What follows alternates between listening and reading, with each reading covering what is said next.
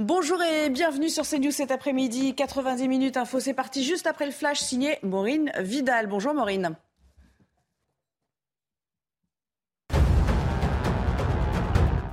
L'incendie sur le site de produits chimiques Arkema est maîtrisé. Le feu s'était déclaré vers 9h ce matin, entraînant une explosion et un dégagement de fumée. L'incendie n'a fait aucun blessé selon la préfecture de l'Isère. L'usine est la plus importante unité de production d'eau oxygénée du groupe. Un chauffard condamné à 30 ans de prison. Les faits se sont déroulés en janvier 2020 à proximité de Lyon. L'homme à bord d'un fourgon a mortellement fauché le policier Franck Labois lors d'une tentative de fuite. La cour d'assises a retenu l'extraordinaire gravité de ce geste. Merci Maureen à tout à l'heure. Pour m'accompagner cet après-midi, euh, Jean-Michel Fauvergue, bonjour. bonjour Merci d'être là, ainsi que Ludovine de la Rochère, comme euh, souvent les jeudis, et Jean Messia. Merci à tous les trois. Voilà le sommaire, voilà le programme qui vous attend pour euh, commentaire dans un instant. Devant le silence italien, la France a donc décidé de prendre en charge les 234 migrants de l'océan Viking, navire prêt à accoster dès demain à Toulon. Alors de quoi cela est-il le signe? Alors que le torchon brûle entre Paris et Rome sur cette on parlera de la remise en cause de la politique migratoire européenne. Face à cette situation, euh, les autorités françaises ont pris la décision à titre exceptionnel de pailler au comportement inacceptable du gouvernement italien et d'inviter le navire à rejoindre le port militaire de Toulon. Plus 130%. Les atteintes à la laïcité ont donc plus que doublé le mois dernier. Papendiaï en impute la responsabilité aux réseaux sociaux principalement. Mais alors, quelles sont ses propositions en la matière? Et puis on verra qu'une majorité de Français sont euh, opposés au port du voile dans l'espace public. 61% pour être précis, avec des disparités selon les classes d'âge. Écoutez. Aujourd'hui, du port du voile islamique est une question qui va crisper plus, largement, en effet, les, les, Français âgés de plus de 50 ans, donc les quasi-seniors et les seniors puis les migrants de retour en nombre, boulevard de la Chapelle, depuis plusieurs jours déjà, dans des conditions qui frisent parfois l'inhumanité. Mais que dire, que faire? La France peut-elle accueillir encore et encore si elle ne peut offrir de conditions d'accueil euh, adéquates? Écoutez Il faut aussi avoir un vrai accueil inconditionnel. Et donc aujourd'hui, il faut se donner des moyens. Et on sait comment faire. On l'a déjà fait par le passé. C'est d'autant plus rageant aujourd'hui de voir ça. Voilà ce qui vous attend. C'est donc la France qui accueillera l'Ocean Viking à titre exceptionnel, précise Gérald Darmanin. 234 migrants débarqués à Toulon demain, un tiers qui seront euh, euh, voués à, rester sur notre sol. Mais surtout, le ministre de l'Intérieur n'avait pas de mots assez durs ce matin euh, pour dénoncer l'attitude italienne. Écoutez. Les nouvelles autorités italiennes ont fait le choix incompréhensible de ne pas répondre aux multiples demandes d'assistance adressées par le navire au cours de ces derniers jours. Les autorités françaises ont pris la décision, à titre exceptionnel, de pailler au comportement inacceptable du gouvernement italien. La France regrette très profondément que l'Italie ait pris le parti de ne pas se comporter comme un État européen responsable. La France organisera dans les prochains jours, avec la Commission européenne et avec l'Allemagne, une réunion qui mettra en place, en plein respect du droit international, le cadre permettant de tirer les conséquences de l'attitude italienne et nous regrettons que l'Italie n'ait pas été au rendez-vous de ce devoir d'humanité. Euh, tous euh, sont euh, conscients qu'il faut désormais pouvoir organiser les choses différemment pour pas que l'Italie puisse à la fois profiter de la solidarité européenne tout en étant égoïste et avec un visage d'humanité difficilement compréhensible. Jean Messia, je commence avec vous. Donc il y aura des représailles, on l'a compris, 3500 réfugiés, je crois, qui devaient être relocalisés en France, qui finalement ne le seront pas, euh, des renforcements des contrôles aux, frontières. Mais ce que ça nous apprend surtout, c'est que l'Italie, en faisant la sourde oreille, n'a pas plié. C'est le, signe du gouvernement, c'est la, nouvelle patte de euh, Giorgia Meloni. Il y a plusieurs choses d'absolument scandaleuses dans les déclarations du ministre de l'Intérieur de ce matin. La première, il nous dit que l'attitude de l'Italie est incompréhensible. Mais incompréhensible par rapport à quoi? Est-ce que M. Darmanin sait ce que signifie la démocratie? Euh, Le pouvoir italien, que, l'on sache, n'est pas arrivé par un coup d'État ou par une dictature. Ce sont les Italiens qui ont mis euh, Giorgia Meloni au pouvoir. Les Italiens qui ont donné mandat euh, à Giorgia Meloni de faire cesser les flux continus de migrants sur les côtes italiennes. Donc, lui, Giorgia, Meloni ne fait que respecter la volonté du peuple italien. Donc, mm. c'est une volonté démocratique. Ça, c'est la première chose. La deuxième, la deuxième chose, mais on, croit rêver quand on entend Gérald Darmanin. En gros, son discours, c'est quoi? C'est de dire si euh, effectivement l'Italie ne veut pas de ces 234 migrants, donc on va les accueillir à titre exceptionnel, mais il nous apprend par là même que la France devait en accueillir 3500 au titre de la soi-disant solidarité européenne. Donc en gros, estimez-vous heureux, français, de n'en accueillir que 234 parce qu'il y avait 3500 qui, qui nous étaient impartis et que nous allons du coup pouvoir refuser en, guise de représailles par rapport à l'attitude de l'Italie. Donc on est euh, véritablement chez les fous. Et enfin, si vous voulez, euh, je ne vais pas être trop long, mais nous n'avons pas là affaire à des naufragés au sens du droit international. Ce terme de naufragé ou de rescapé, ce sont des termes qui sont donnés pour susciter notre compassion, parce qu'en réalité, tout dans, dans ces équipages est illégal. L'embarcation est illégale, elle n'est immatriculée nulle part, elle n'a pas de plan de route. Le capitaine, soi-disant capitaine qui est à, bord de ces euh, navires qui sont recueillis par les migrants, eh bien, euh, euh, n'ont pas de qualification pour le faire. Donc en fait, tout ça est une gigantesque arnaque. Bon, c'est bis repetita en tout cas, on l'a vu quatre ans après l'Aquarius, une nouvelle crise qui y ressemble fortement. Écoutez Emmanuel Macron à l'époque en, en 2018 donc. Nous sommes euh, sans doute le pays ou l'un des deux pays qui a le pris le plus de réfugiés depuis le début de cette crise politique de l'été. Mais je crois que ça n'est pas précisément définir ce nouvel humanisme que d'accepter la loi du plus fort et les, et les, provocations des extrêmes. Si je me mets à dire la France devient le port d'accueil de tous les bateaux qui partent d'Afrique, D'abord, ça n'est pas une solution à laquelle je crois. Et ensuite, ça n'est pas soutenable, même politiquement en France, pour nos propres équilibres. Parce que toutes celles et ceux qui légitimement sont inquiets aussi par la force des migrations, et ce que l'Europe connaît depuis plusieurs années, diront on a là un président qui ne nous protège pas comme il le devrait. Et ils auraient raison. À l'époque, on se souvient, à l'époque qu'il avait donc euh, accosté en, Espagne. Euh, on nous dit, euh, Jean-Michel Fauvergue, c'est un caractère exceptionnel, mais quid des prochains bateaux qui se présenteraient dans les, dans les mêmes circonstances? Est-ce qu'on aura une attitude différente alors? Alors on verra bien, on verra bien. On se souvient de, l'Aquarius, il parlé de l'Aquarius que nous n'avons pas accueilli. Euh, à l'époque, on avait un ministre de l'Intérieur euh, italien qui s'appelait euh, Matteo Salvini, qui est le, qui est le même que, que l'on connaît à l'heure actuelle. Donc l'Italie avait déjà fait avait déjà pris des positions de ce type-là. Elle, elle les avait pas gardées longtemps ces positions, l'Italie. Elle avait elle avait ensuite, effectivement, elle s'était soumise aux traités internationaux, aux droits de la mer et au traité, euh, au traité européen. En fait, en réalité, ça nous apprend quoi cette, euh, cette affaire-là? Ça nous apprend qu'il doit y avoir une solidarité européenne, mais qu'on doit être plus ferme en, termes, en, tant qu'Européens. Je pense que la, solution, elle viendra de là, c'est-à-dire d'avoir une, vraie euh, fermeté qui, est, partagée. C'est pas le cas à l'heure actuelle. Mais justement, et je vais vous faire découvrir, Ludovine de la Recherche, le, le, tweet de Marine Le Pen, qui n'a pas trop tardé à réagir évidemment après. Et, regardez ce qu'elle écrit. Euh, la députée euh, Marine Le Pen du Rassemblement national, en acceptant pour la première fois qu'un bateau débarque des migrants dans un port français, il lance un signal dramatique de laxisme. Avec cette décision, il ne peut plus faire croire à personne qu'il souhaite mettre fin à l'immigration massive et anarchique. De fait, est-ce que ça ne discrédite pas, alors qu'il vient de, pointer euh, cela, hein, Jean-Michel Fauvergue, la fermeté affichée de l'exécutif ces derniers jours, dernières semaines, même en matière migratoire C'est-à-dire qu'on sait bien qu'on a un, exécutif qui est complètement dans le et en même temps. Donc il y a ce qui est dit en communication et il y a la réalité des faits. Euh, moi, ce que je trouve extrêmement choquant dans cette séquence, c'est que l'Italie est condamnée, en fait, euh, on se rappelle que Ursula von der Leyen, dès euh, l'élection annoncée de Giorgia Meloni, avait évoqué le fait de sanctionner l'Italie. Et là, ils ont trouvé, elle aura vraisemblablement des sanctions au motif de cette affaire d'immigration. Euh, alors même qu'en réalité, elle a accueilli là, ces derniers jours, euh, trois, peut-être même quatre bateaux de migrants. Puis à un moment donné, elle dit stop. La France dit j'en accueille un, mais c'est exceptionnel. La France n'en aura accueilli, entre guillemets, que un.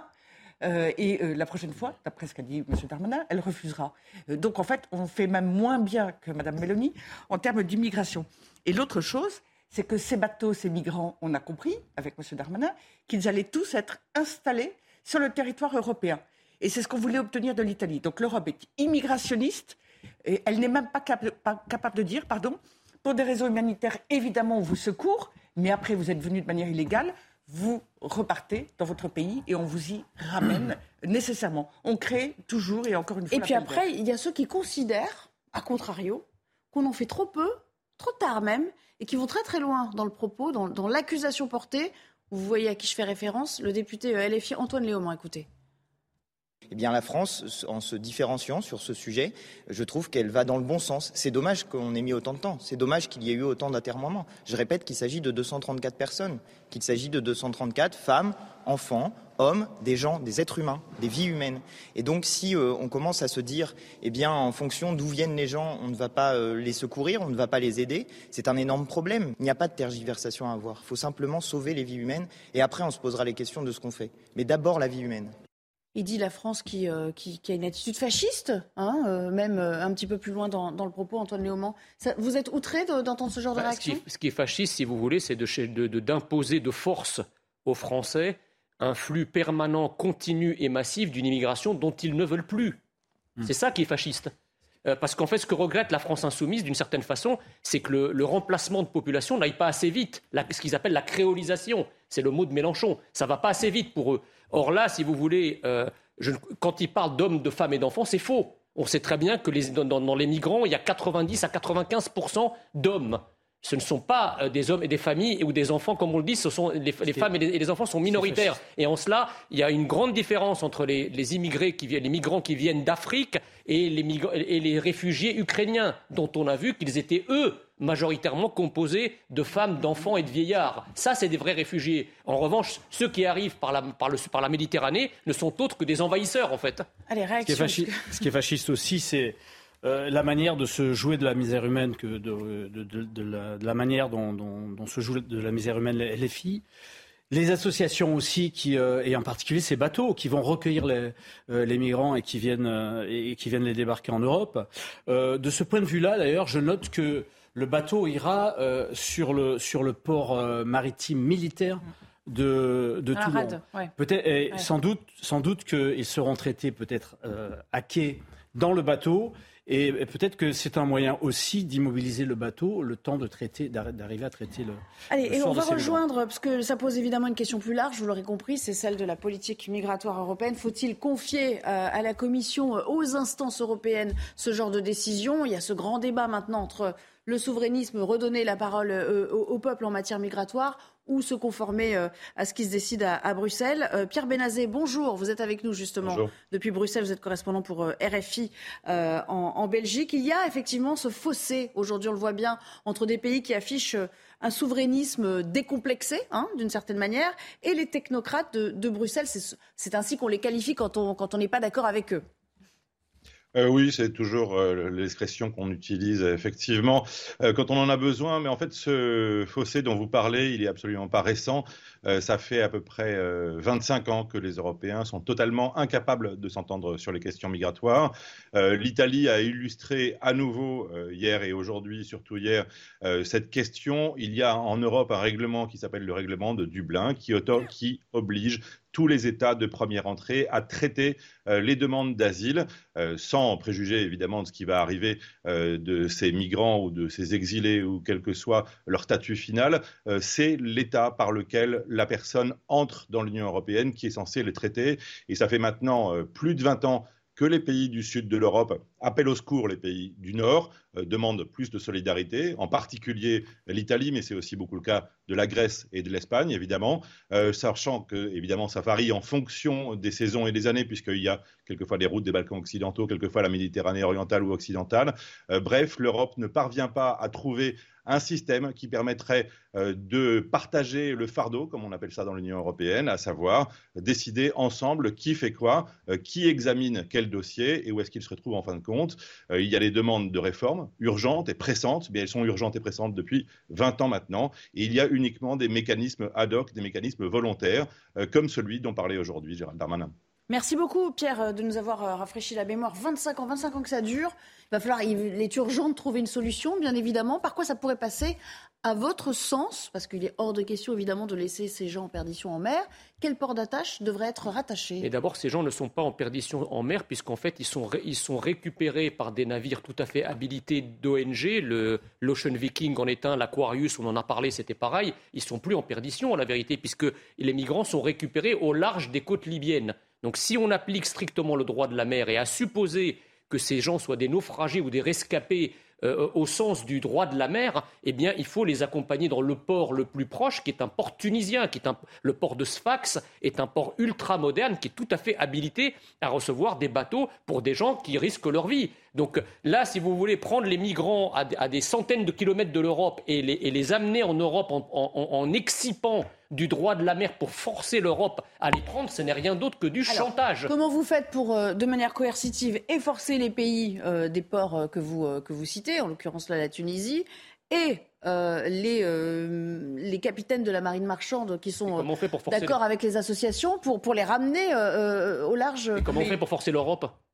Non, mais je veux dire, comment vous faites pour. Parce que sinon, ils vont être en perdition en mer après. Non, non, Il n'y a pas de capacité d'accueil sur le bateau. On va le voir tout à l'heure dans un fait, mais je veux dire, comment, pourquoi, pourquoi est-ce que c'est l'Europe la, seule, enfin, les pays européens sont les seuls pays que l'on peut forcer? D'accord, je vous repose ma question. Quel levier vous appliquez pour forcer la main, pour tordre le bah, bras le, même levier qui est, le levier juridique, c'est-à-dire il y a le droit de la mer. La Tunisie étant le port le plus proche, la Tunisie a signé les mêmes conventions, la, convention de Montego Bay et ses différents protocoles. La Tunisie est obligée de reprendre, euh, au, sens du droit de la mer, les, réfugiés euh, sur le traité qu'elle a signé, comme le reste. Et, sinon, il y a la Libye également. Mais sauf qu'une fois qu'on a dit ça, il ne se passe pas grand-chose. Bah, voilà, c'est pour, ça qu'ils viennent ici. En réalité, les passeurs amènent les bateaux jusqu'à l'endroit euh, en mer où les euh, où les ONG viennent les récupérer. Ces ONG, d'abord, elles sont financées euh, par nous, les communes, les régions, les départements. Euh, la ville de Paris, justement, dans quelques jours, vote sur un nouveau budget très important pour le. On va parler de l'exemple lyonnais aussi. Donc, déjà, il faut arrêter de nourrir ces ONG. Voire les dissoudre, parce qu'en fait, elles posent un problème à l'ordre public français. Et d'autre part, nous devons empêcher ces bateaux qui sortent des côtes libyennes, etc., euh, d'aller euh, jusque dans les eaux internationales.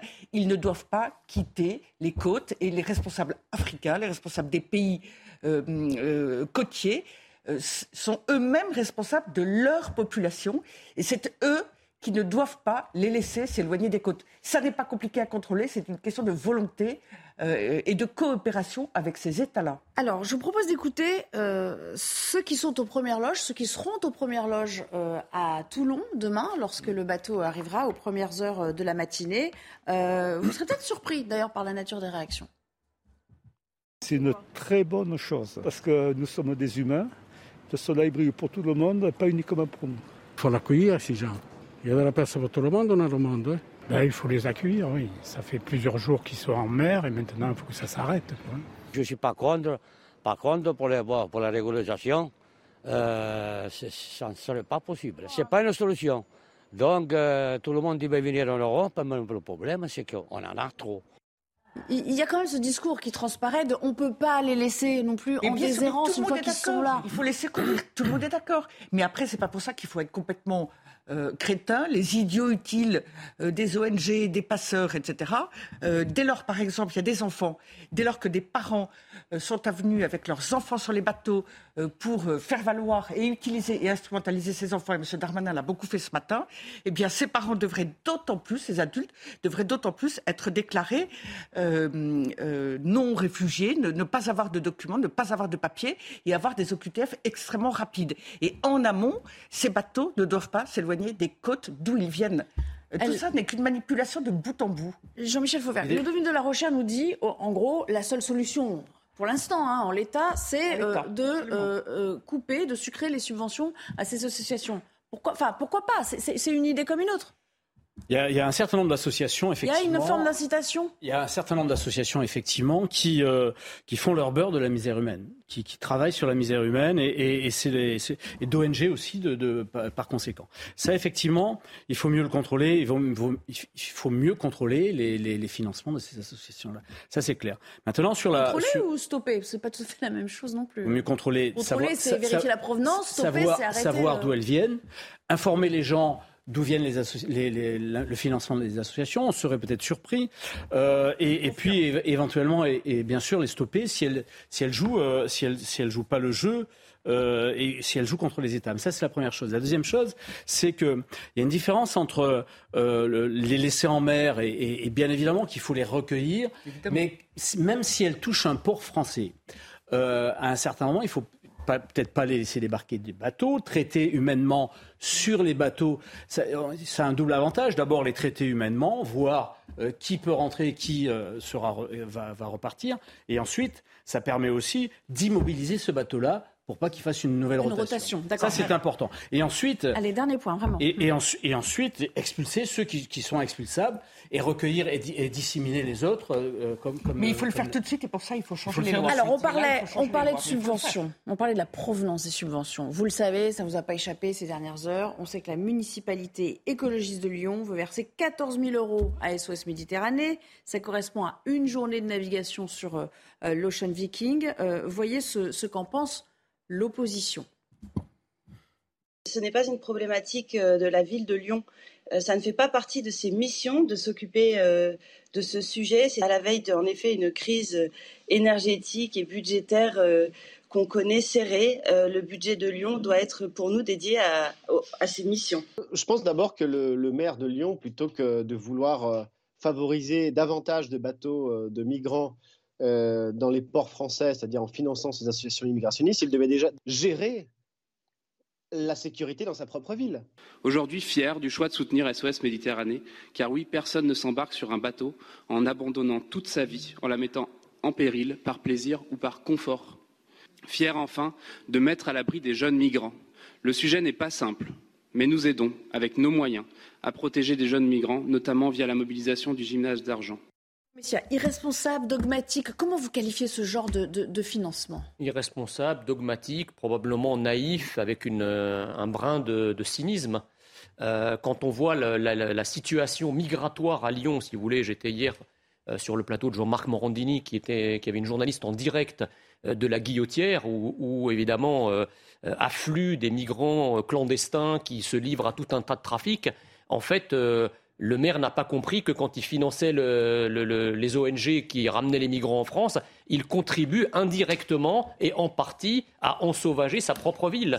Voilà, c'est aussi simple que ça. Moi, je suis, à la limite, je suis pour euh, des subventions aux ONG, mais, à la condition que les ONG prennent les clandestins de chez nous et les amènent en Afrique. Là, effectivement, on pourrait les subventionner. Mais les subventionner pour ajouter un problème à un problème, c'est pas possible. Il faut qu'il y ait un retour. Voilà. et euh, dernière chose, les images qu'on a vues tout à l'heure de, de, de l'Ocean Viking, il y a 3 milliards d'êtres humains qui sont dans la même situation et qui rêvent de venir vivre en Europe.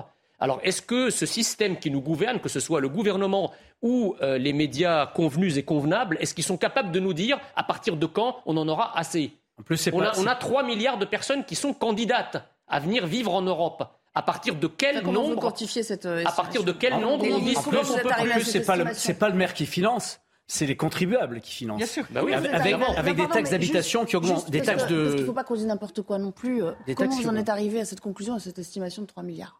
Bah, il y a déjà, bah, il y a, déjà le, une, une, bonne partie du continent africain et il y a tout le sous-continent asiatique, parce que je vous rappelle qu'à bord de ces bateaux, il n'y a pas que des Africains. Il y a aussi beaucoup de, de, réfugiés de l'Asie islamique, du Pakistan, de l'Afghanistan, du Bangladesh. C'est pas que l'Afrique qui sont représentés sur ces bateaux. Il faut faire attention. Un dernier mot. Moi, j'ai une proposition à faire à la mairie de Lyon. Elle consacre de l'argent pour aider euh, euh, ces personnes euh, qui veulent aller d'un pays à l'autre parce qu'ils sont mal dans leur pays, pour telle ou telle raison. Eh bien, que la mairie de Lyon donne de l'argent pour favoriser le développement de ces pays. Merci. On va s'interrompre quelques secondes, mais on va retrouver euh, juste avant la pause Éric de Ridmaten, la chronique éco. Vous en avez l'habitude aujourd'hui. Eh bien, il va nous parler d'un aspect très euh, singulier, très original sur euh, la grève RATP, dont vous aviez peut-être pas connaissance. D'ailleurs, je vous invite à écouter. Votre programme avec les déménageurs bretons, des déménagements d'exception. On dit chapeau les bretons. Information sur déménageurs-bretons.fr. La grève permanente à la RATP, oui, c'est vraiment un scandale. Cela concerne une soixantaine de personnes, pour la plupart des conducteurs, qui refusent de venir travailler et cela dure depuis cinq ans. J'ai contacté la RATP, une source interne me le confirme. Ces grévistes permanents n'ont absolument aucun scrupule. Ils touchent la sécu, ils ont leur mutuelle et tous les avantages d'un salarié, y compris ceux du comité d'entreprise. Mais ils ne viennent jamais travailler. La situation serait identique à la SNCF. Alors pourquoi cela? Parce qu'il y a un vide juridique. La grève est un droit, y compris la grève illimitée, grâce au dépôt d'un préavis permanent pour la grève. Ces grévistes sont en fait entretenus par leur syndicat. Alors à la RATP, bien sûr, cela ne pèse pas lourd. 50 salariés face à 45 000 personnes qui font leur travail. Mais tout de même, il s'agit là d'un dévoiement de la loi, Un nouveau dossier que Jean Castex, le futur PDG de la RATP fin novembre, devra mettre sur la pile des dossiers chauds sur son bureau. C'était votre programme avec les déménageurs bretons, des déménagements d'exception. On dit chapeau les bretons. Information sur déménageurs-bretons.fr. La deuxième partie euh, de 90 minutes info avec le, journal puisqu'il est 16 euh. Un choix incompréhensible. Ce sont les mots de Gérald Darmanin à l'encontre des autorités italiennes suite euh, à leur refus d'accueillir l'Ocean Viking. En guise de protestation, la France a décidé de suspendre l'accueil prévu cet été de 3500 réfugiés qui se trouvent actuellement en Italie. On l'a bien compris, la tension grimpe entre ces deux pays. Écoutez. Les nouvelles autorités italiennes ont fait le choix incompréhensible de ne pas répondre aux multiples demandes d'assistance adressées par le navire au cours de ces derniers jours, alors même que celui-ci se trouvait sans aucune contestation possible dans la zone de recherche et de secours italienne. Les migrants sont de retour en grand nombre, euh, boulevard de la Chapelle à Paris depuis plusieurs jours déjà. Et évidemment, cette question qu'on va se poser d'ailleurs ensemble tout à l'heure, la France peut-elle à nouveau accueillir euh, des migrants si elle ne peut leur offrir des conditions euh, d'accueil adéquates? On écoute un extrait de l'émission de Jean-Marc Morandini on a fait l'expérience, et qui est toute récente, c'est qu'on a, a eu la capacité de pouvoir accueillir 63 000 réfugiés ukrainiens. Vous avez vu des campements d'Ukrainiens dans Paris? Non, vous n'en avez pas vu et puis autre question, l'imam Miki Hussein va-t-il être extradé vers la France Son mandat d'arrêt européen est étudié et examiné aujourd'hui en appel à Mons en Belgique? Je rappelle que l'imam marocain est toujours réclamé par la justice française. Décision euh, mise en délibéré à mardi. L'audience s'est euh, bien passée, les avis ont pu être euh, exposés de part et d'autre. Le, le parquet a continué de maintenir sa demande d'exécution du mandat d'arrêt européen. Et euh, nous, de notre côté, nous avons soutenu que ce mandat ne devait pas être exécuté. La décision sera rendue mardi. Et donc on attend de cette décision pour savoir effectivement quelle sera la suite. Mais on n'a plus de prise à ce moment-là une fois que c'est pris en délibéré. Plus 130%, les attentats de la laïcité ont, plus que doublé euh, le mois dernier. Papendiaï en impute la responsabilité aux réseaux sociaux principalement. Et puis une majorité de Français sont euh, opposés au port du voile dans l'espace public désormais. 61% hein, pour être tout à fait précis avec on va l'entendre, euh, des disparités en fonction des, euh, classes d'âge. Aujourd'hui, du port du voile islamique est une question qui va crisper plus, largement, en effet, les, les, Français âgés de plus de 50 ans, donc les quasi-seniors et les seniors. Enfin, à noter cette nouvelle journée de mobilisation pour réclamer euh, une hausse de salaire, partie à 14h, place de la République. Le cortège parisien est euh, maintenant arrivé à l'Opéra Garnier. Plusieurs élus présents euh, dans le cortège. Écoutez ainsi Fabien Roussel pour le PCF qu'il nous faut une grande mobilisation populaire, il faut que tous les salariés s'y mettent, tous ensemble, et que nous demandions ces hausses de salaire inéluctables. On a besoin autant de hausses de salaire que de blocage des prix. Mais les hausses de salaire, c'est une rémunération euh, fixe qui tombe tous les mois, qui ne dépend pas de primes, qui n'est pas aléatoire, et c'est pour ça qu'on en a besoin. Voilà pour l'essentiel, mais beaucoup de ces thèmes, euh, nous allons euh, à nouveau les, aborder en, détail, toujours en compagnie de Ludovine de la Recherche, Jean-Michel Fauvergue et Jean Messia. 720 signalements donc hein, recensés pour le seul mois d'octobre, 40% d'entre eux euh, concernent le port de, euh, et, signes euh, religieux, 14% pour des provocations verbales. Ce sont des chiffres qui ont été transmis par l'éducation nationale elle-même. Regardez dans le détail ce que ça donne dans ce reportage. Les établissements scolaires toujours plus concernés par les atteintes à la laïcité. Au mois d'octobre, on dénombrait 720 signalements, en hausse de 130% par rapport au mois de septembre. En première ligne, les collèges à 52%, puis les lycées à 37% et enfin les établissements du premier degré. Selon le ministre de l'Éducation nationale, il y a plusieurs raisons à cela. Le fait que les vidéos TikTok sont devenues virales avec des éléments de langage que les élèves reprennent. L'anniversaire de l'assassinat de Samuel Paty, qui est toujours un moment où les signalements se multiplient. Papendiaï le reconnaît, le gouvernement ne peut lutter contre cette influence en ligne. D'un point de vue juridique, on n'a pas les armes qui nous permettent de lutter. Nous souhaitons que ces réseaux sociaux s'emparent de ces questions.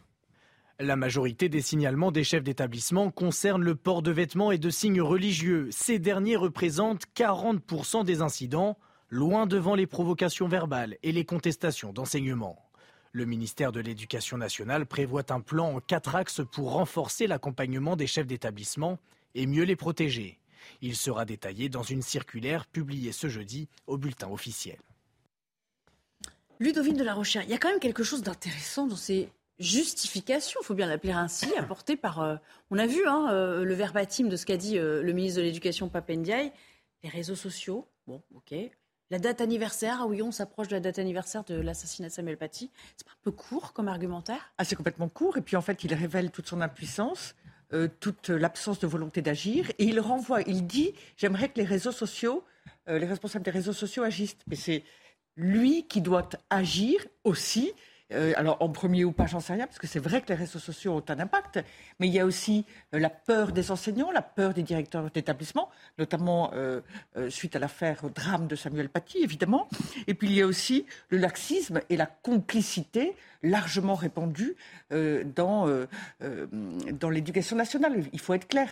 Et Papendia, il a fait preuve d'un refus d'agir euh, qui, est, euh, qui est gravissime. En vérité, on a un petit peu parlé de l'uniforme ces derniers temps. Il faudrait urgemment décider, urgemment mettre en œuvre. Ça peut être en effet l'une, l'un des aspects, mais seulement l'un des aspects euh, de solution.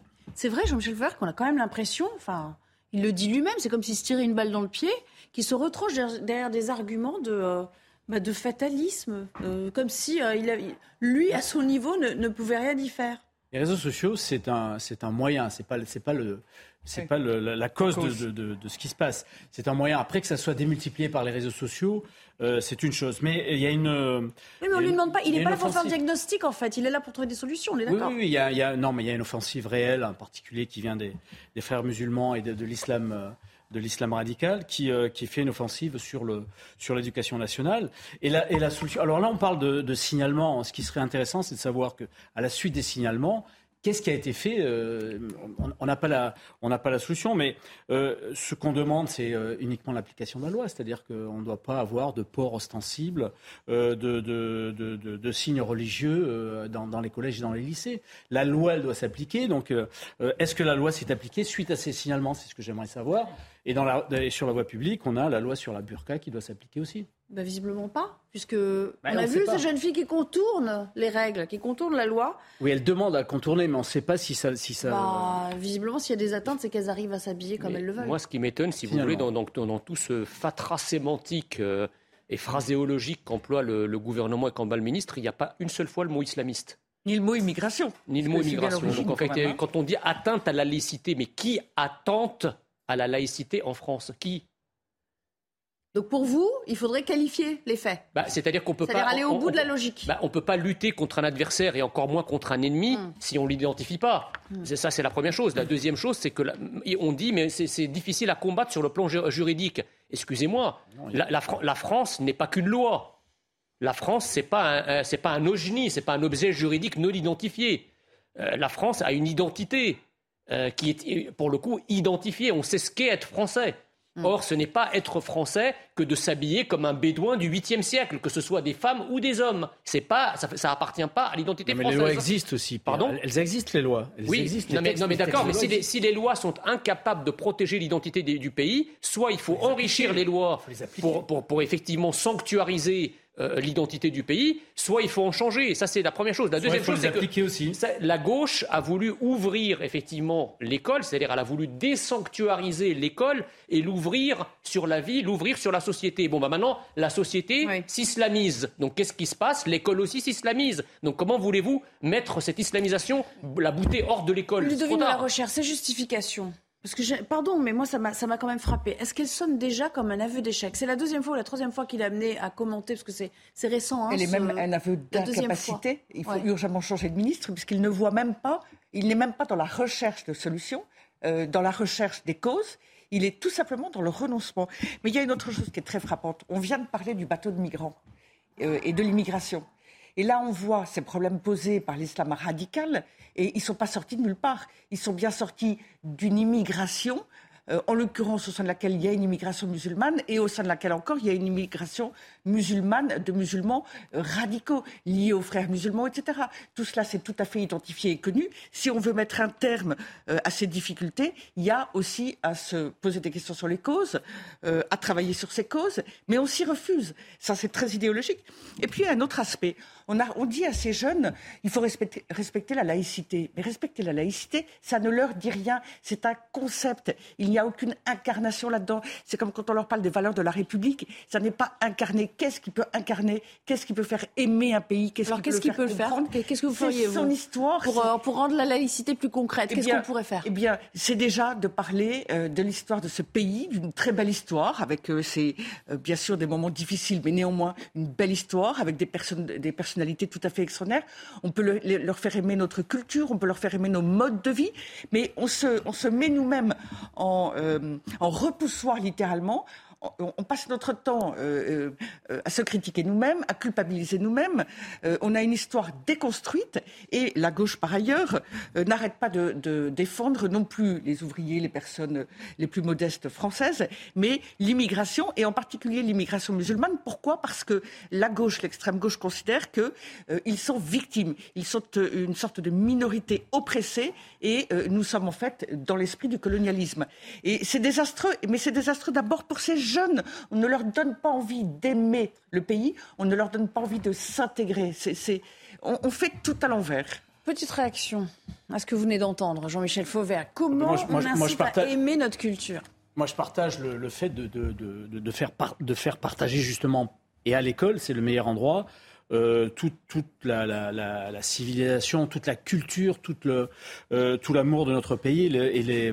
Mais aussi, euh, c'est l'endroit, le premier endroit où normalement les règles doivent être appliquées, où on doit apprendre aux jeunes et aux plus jeunes à, euh, obéir à des règles, à un minima de règles, etc. C'est d'abord la famille. Alors c'est vrai que le concept de laïcité est un concept un peu évanescent.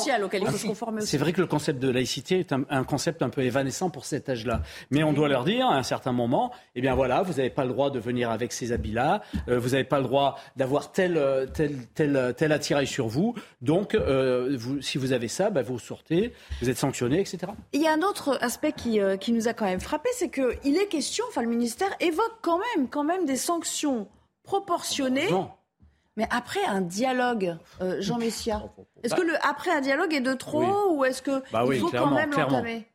Ah ben non, non, il faut, euh, après un dialogue éventuellement, parce que la pédagogie est toujours très importante, mais le problème, si vous voulez, c'est que moi je suis toujours un peu surpris des solutions que propose le gouvernement dans ces matières-là, à savoir la matière migratoire et la matière identitaire, les, mesures tout à fait symboliques et pour tout dire insignifiantes par rapport à l'ampleur du problème. Il y a là un vrai, un vrai décalage. On est quand même face à un problème massif qui dure depuis 40 ans, d'une immigration massive et non contrôlée euh, en même temps qu'un corps euh, professoral dont une partie, peut-être pas majoritaire, mais suffisamment importante, enseigne à ses élèves que la France a été un pays abominable, que la France a été un pays colonialiste et qu'en gros, euh, euh, ils sont là pour prendre une sorte de revanche sur la manière dont la France a traité leurs parents. Et donc associer, si vous voulez, la massification de l'immigration à un venin idéologique antinational et vous obtenez une vraie rébellion à l'intérieur de l'école, une rébellion islamique, une, une, rébellion alter-identitaire en tout cas. On tandis qu'on voit des extraits de ce qu'il a dit hier euh, dans, dans une émission de télé, nous souhaitons euh, dit Papendiaï que ces réseaux sociaux s'emparent de ces questions, sauf qu'on sait qu'ils ne le font pas. Ce sont des réseaux sociaux qui, euh, par nature, accordent toute liberté. est interdit à l'école. L'habit religieux, les signes religieux ostentatoires sont interdits euh, dans certains espaces. peu importe ce qui circule sur les réseaux, en fait. non, pas peu C'est ce qui entre dans les écoles. Peu importe, mais quand il dit, du point de vue juridique, nous n'avons pas les armes, c'est faux, c'est inexact. Et en vérité, il est dans le laisser-faire euh, et il faut, bien, il faut bien voir que, d'abord, il y a de moins en moins de personnes qui sont candidates pour enseigner. Pourquoi? Parce que c'est de plus en plus difficile d'enseigner dans un contexte comme celui-ci, il faut être clair. Euh, et d'autre part, euh, tous, ces, tous ces jeunes savent bien, et ceux qui sont derrière et qui manipulent sur les réseaux sociaux, euh, ces influenceurs qui les conseillent, c'est pareil, ils ne sont pas sortis de nulle part. Ils ont une volonté politique, idéologique, et ils veulent avancer pas à pas, et véritablement imposer l'islam dans l'espace public français et ils poursuivent un objectif qui est précis. Juste un dernier commentaire quand même, Jean-Michel À la lumière de, tout cela euh, et de cet aveu un peu d'échec, est-ce, qu'il est l'homme de la situation, Papendiaï, aujourd'hui pour euh, l'éducation nationale? Sachant qu'il n'y a pas que ça hein, dans l'éducation nationale, il y, a, plein d'autres choses dont il ne parle jamais, qu'on doit traiter au quotidien. Mais quand même, là-dessus, est-ce qu'il n'est pas en deçà moi, je rêve, si, vous, si vous voulez bien, je rêve dans, dans, ce gouvernement de ministres qui fassent respecter les, règles de la République. Tous, Et là, il le fait pas. Tous, tout ce temps qu'ils sont. Alors, celui qui est le, plus vaillant en ce domaine et celui qui, qui se bouge beaucoup, c'est Darmanin, pour le coup.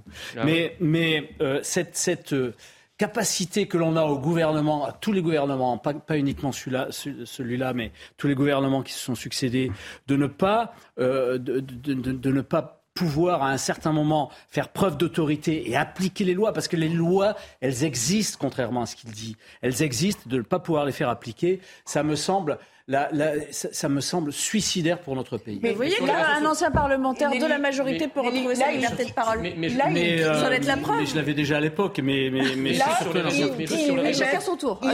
Sur les, réseaux, sociaux, si vous voulez, euh, dire on va, on va interdire euh, ce genre de propagande sur les réseaux sociaux ou demander aux réseaux sociaux de verrouiller la diffusion de, ces, de cette propagande, ça sert strictement rien. Ça ne sert qu'à casser le thermomètre, mais ça ne cassera pas la réalité qu'il y a derrière. Ce qui est incroyable, c'est que M. Papendiaï dit publiquement publiquement à tous les élèves concernés, à toutes les familles, à tous les réseaux, nous ne pouvons pas lutter, nous n'avons aucune arme juridique, allez-y. Donc ça va encourager. Inouï. Autre euh, thème, euh, sondage, euh, un sondage CSA pour CNews où on voit que la majorité des Français, je vous le disais tout à l'heure, se prononcent en faveur d'une interdiction du port du voile, mais dans l'espace public cette fois.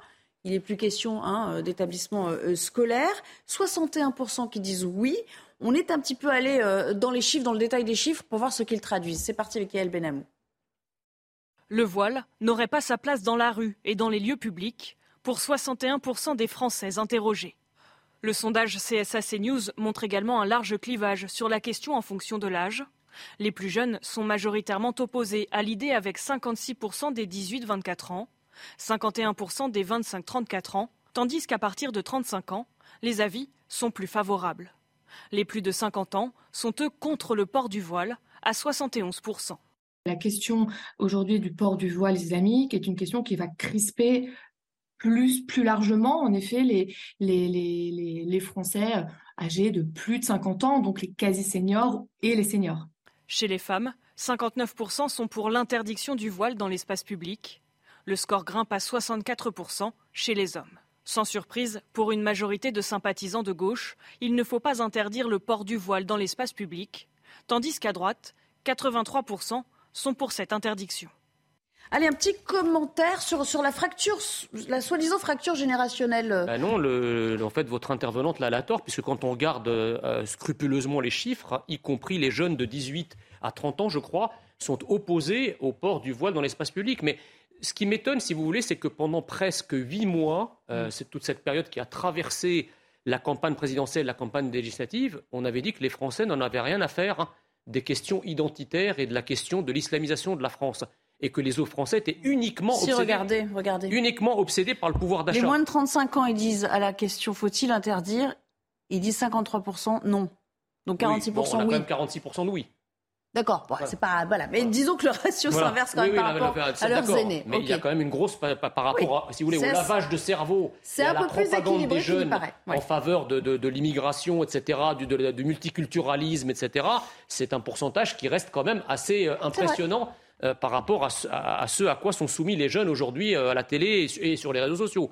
bon, la deuxième chose que je voulais dire, c'est on nous a dit pendant des mois que les Français n'étaient pas intéressés par la question identitaire et qu'ils n'en avaient rien à faire en fait du devenir identitaire de leur pays et que la seule chose qui comptait, c'était leur frigo et leur pouvoir d'achat. On voit quand même que 61% des Français sont opposés au port du voile. Qu'est-ce que ça veut dire? Ça veut dire qu'ils ont bien compris que derrière le port du voile, il y avait un vrai défi civilisationnel, un vrai conflit civilisationnel qui ne dit pas son nom, entre une poussée islamiste très forte qui veut s'emparer de l'espace public, qui veut s'emparer visuellement de l'espace public, et une République française qui tient à sa laïcité, qui tient à sa neutralité dans l'espace public. Jusqu'à il y a 30 ou 40 ans, une femme qui marchait dans l'espace public, personne n'était capable de dire si elle était chrétienne, si elle était juive, si elle était athée, ou même si elle était musulmane.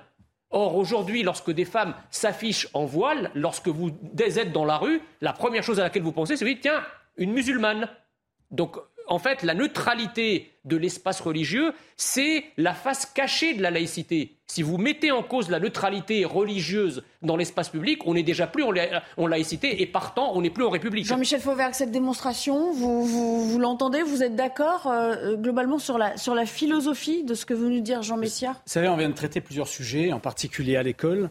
Et je vous ai dit que sur ces sujets-là, il y a des lois. Déjà, si on fait respecter les lois qui existent, c'est-à-dire au collège, au lycée, pas, de, port, euh, de port de voile au collège, au lycée et d'autres, euh, objets de, signalement religieux, si on fait euh, respecter la loi sur la burqa sur la, voie publique, ben déjà, là, on aura, on aura déjà franchi un grand pas. Concernant le port du voile, et toutes les photos que l'on voit, on n'a pas de voile là, on a, on a des foulards sur les, des foulards qui, cachent les cheveux. Concernant le port du hein. voile, vous pouvez avoir derrière le voile trois types de euh, trois types de, jeunes filles, trois types de jeunes filles vous pouvez avoir. On va le remontrer, on va le montrer plein pot comme ça vous ferez votre avis chacun. Soit, soit la jeune fille. Il faut pas contourner le problème. Allez, vous avez trois types de jeunes filles. Soit la jeune fille qui est jeune fille, jeune femme, la femme comme vous voulez, euh, qui euh, est en train de, de, qui par religiosité le porte de manière volontaire. Mm. Ça je ne vois pas pourquoi on l'interdirait. Soit euh, vous avez la femme à qui on oblige, l'entourage social l'oblige à le porter, et ça, dans une, dans une société où on défend l'égalité Pardon, pardon, mais comment vous le déterminez? C'est ça qui est difficile à dire.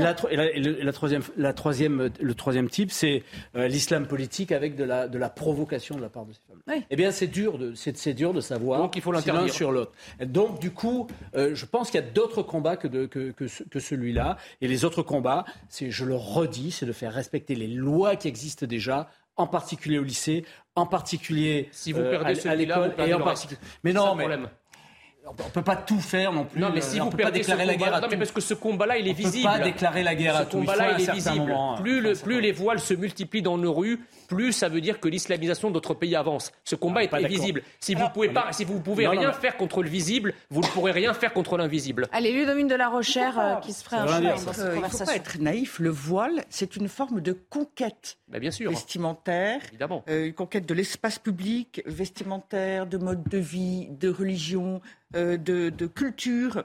Et sur un plan visuel, c'est extrêmement frappant. C'est un prosélytisme, mais au-delà même du prosélytisme, c'est une manière de s'imposer aux Français. C'est absolument contraire. Même une jeune femme, une femme qui veut le porter parce que euh, c'est son mode de vie, ça veut dire d'abord qu'elle est dans le communautarisme, parce que ça veut dire que, euh, et ça correspond au problème de l'immigration massive, on finit par vivre comme ceux autour desquels on est parce qu'ils sont très nombreux, ça c'est vrai. Euh, et du coup, c'est manquer de respect à l'égard du pays qui est le nôtre qui n'est pas un pays musulman. Cette immigration musulmane, elle est très récente. Euh, contrairement à ce qu'on entend souvent, elle est très récente. Et euh, euh, pendant longtemps, ceux qui étaient d'origine musulmane, qui arrivaient notamment suite à la guerre d'Algérie, ont respecté le peuple français, les us et coutumes français. Alors, et c'est là je vais vous poser une dernière question. on, a voulu opposer trop souvent le modèle, notre modèle laïque, qui ne tient pas compte des, des différences religieuses, etc. Et, le modèle anglo-saxon où chacun est libre de, voilà, de, de l'afficher. Sauf que dans les pays anglo-saxons, le ratio de population ou euh, immigrationnel n'est pas le même. C'est-à-dire que ça pose pas de problème dans le sens où euh, même un affichage religieux n'est pas de nature à, entraîner on est libre, on est libre de euh, croire ce qu'on veut, la laïcité dans la rue. C'est pas notre modèle en fait. C'est que le modèle anglo-saxon, si vous voulez, est un modèle par, par définition et par essence multiculturaliste et qui parfois va très loin. Par exemple, en Angleterre, non seulement vous avez une femme a le droit de porter son voile islamique sans aucun problème, mais l'Angleterre va même jusqu'à déléguer un certain nombre d'affaires juridiques, d'affaires judiciaires à des tribunaux islamiques parce qu'ils considèrent que ce sont les seuls à même de juger les gens en fonction de leur identité. Mais ça pose pas de problème aux Anglais, visiblement. Ah ben mais ça, c'est les Anglais, c'est les Anglais, comme diraient les, les, grandes tautologies du général de Gaulle. Les Anglais sont les Anglais, les Français sont les Français. Chez nous, on a un modèle assimilationniste, dont d'ailleurs je suis, euh, je, suis moi-même issu, mais pas que, euh, un modèle assimilationniste qui veut qu'il y ait un creuset euh, identitaire français dans lequel les gens se fondent pour euh, effacer finalement leurs différences identitaires. N'oublions pas qu'en Angleterre, il y a des, des, des, communes euh, et même des, régions euh, qui sont entièrement étrangères désormais, avec littéralement leurs propres lois, avec leurs us et coutumes. En France la, hein. France, la France est une et indivisible, et ça n'est pas, les Français ne l'acceptent pas, et ça n'est pas dans, les, Merci. dans la culture française. Deuxième petite pause, et on se retrouve pour la dernière partie de l'émission. À tout de suite.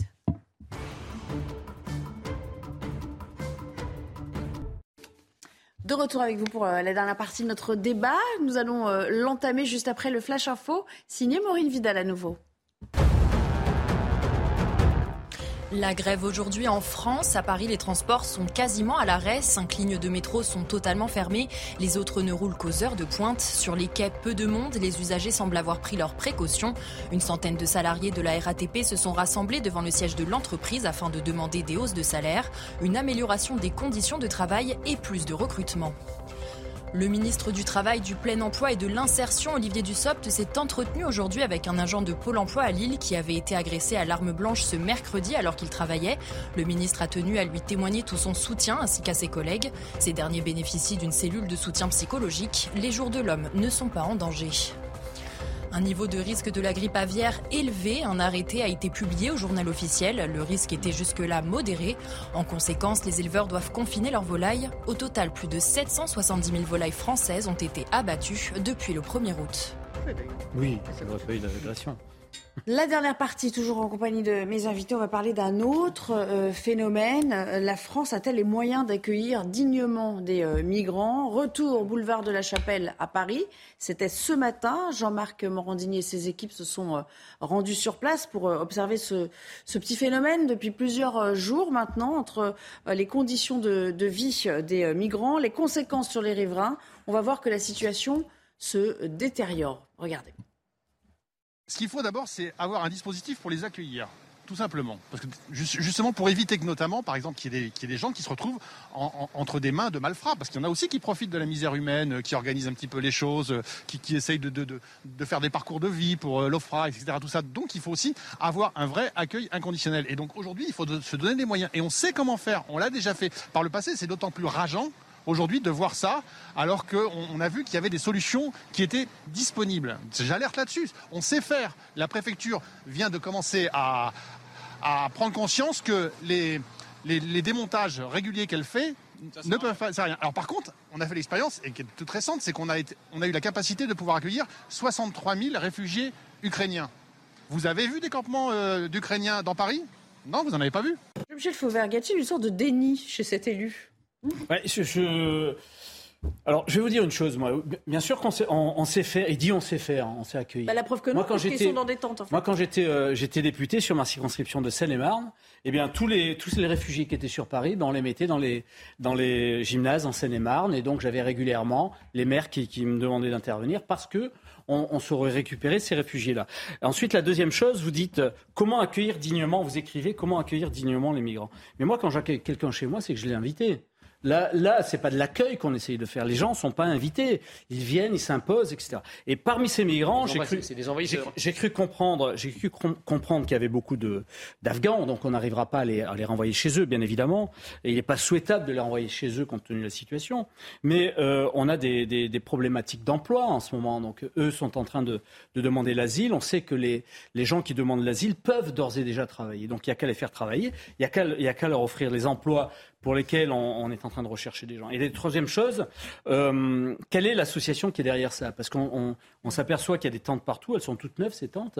Euh, ils ne sont pas arrivés, euh, ils se sont, sont pas... arrivés par hasard. Donc c'est toute cette problématique-là sur laquelle il faut travailler sur l'ensemble de la problématique. Mhm. Et puis il y a aussi d'autres problèmes que ça entraîne, vous le savez bien.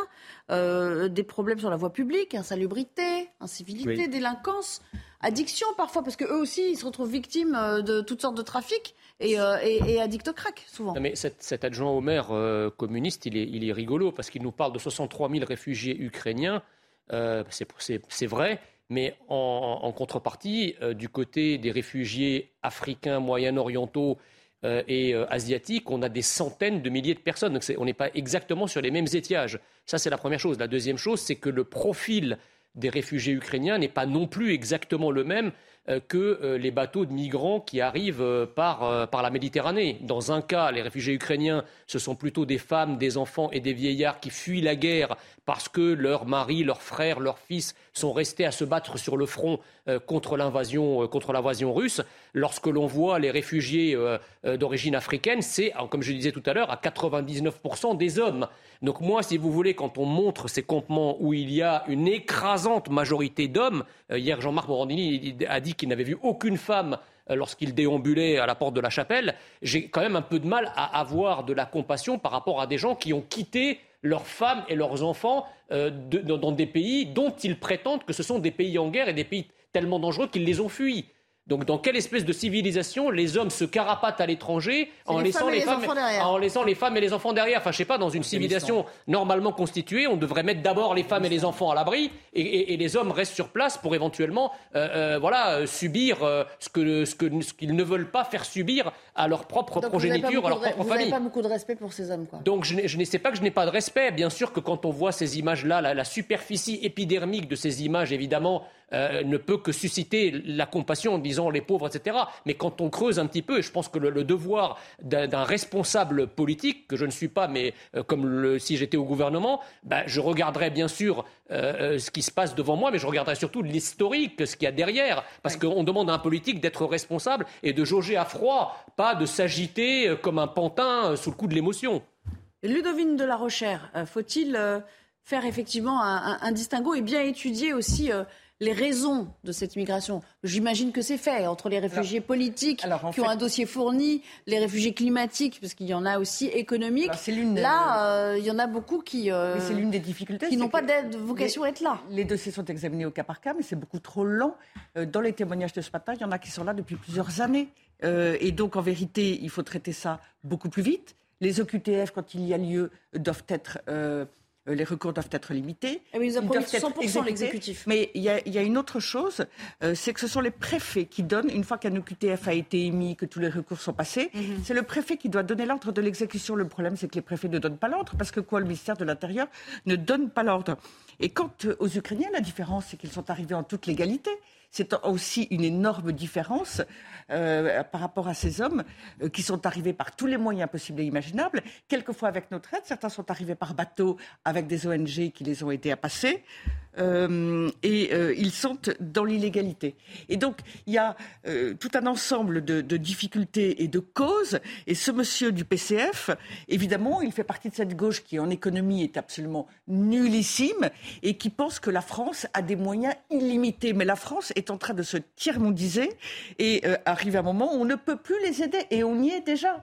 Euh, c'est, la situation est euh, en vérité ingérable. Je crois ce qu'il, voulait dire, enfin, il voulait mettre l'accent sur, sur, le fait que les, femmes et les enfants ukrainiens, ou les, 60 000 Ukrainiens qui sont arrivés euh, effectivement avec un statut là bien légal de, de, réfugiés, ce qui change la donne, mais ils sont logés dans des conditions selon lui, beaucoup plus humaines. C'est vrai qu'on ne les voit pas dans les tentes, ils sont accueillis sans doute chez l'habitant. Il y a eu une espèce de, d'organisation qui s'est mise en marche, qui s'est mise en place pour, euh, pour euh, les accueillir adéquatement. Qui était tout à fait exceptionnel. Et... Mais lui, il fait pas de distinguo. Oui, qui était tout à fait exceptionnel et ça a été reconnu et, euh, elle était exceptionnelle à, situation exceptionnelle.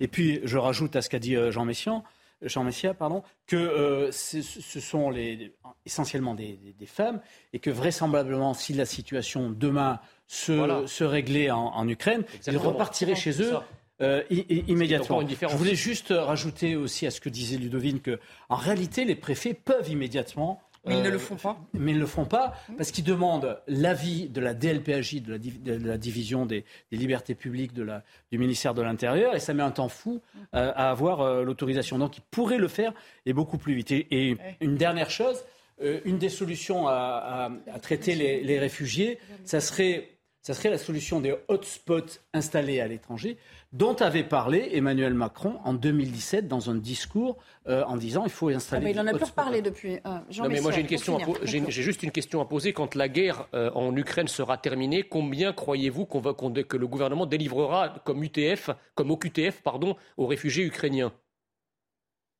Auquel on n'aura pas besoin. ils ont vocation à retourner voir leur mari, leur père, alors que les autres immigrations, en particulier africaines, afghanes, moyen-orientales, etc., ce sont des faux réfugiés parce qu'ils n'ont pas vocation à retourner chez eux. Ils veulent s'installer en France. Il y a aussi la corruption de leur chef d'État. C'est la phrase de conclusion. Il y a aussi les difficultés économiques euh, immenses, euh, climatiques, euh, ça reste encore exceptionnel, mais y compris climatiques. Nous devons agir dans leur pays pour les aider.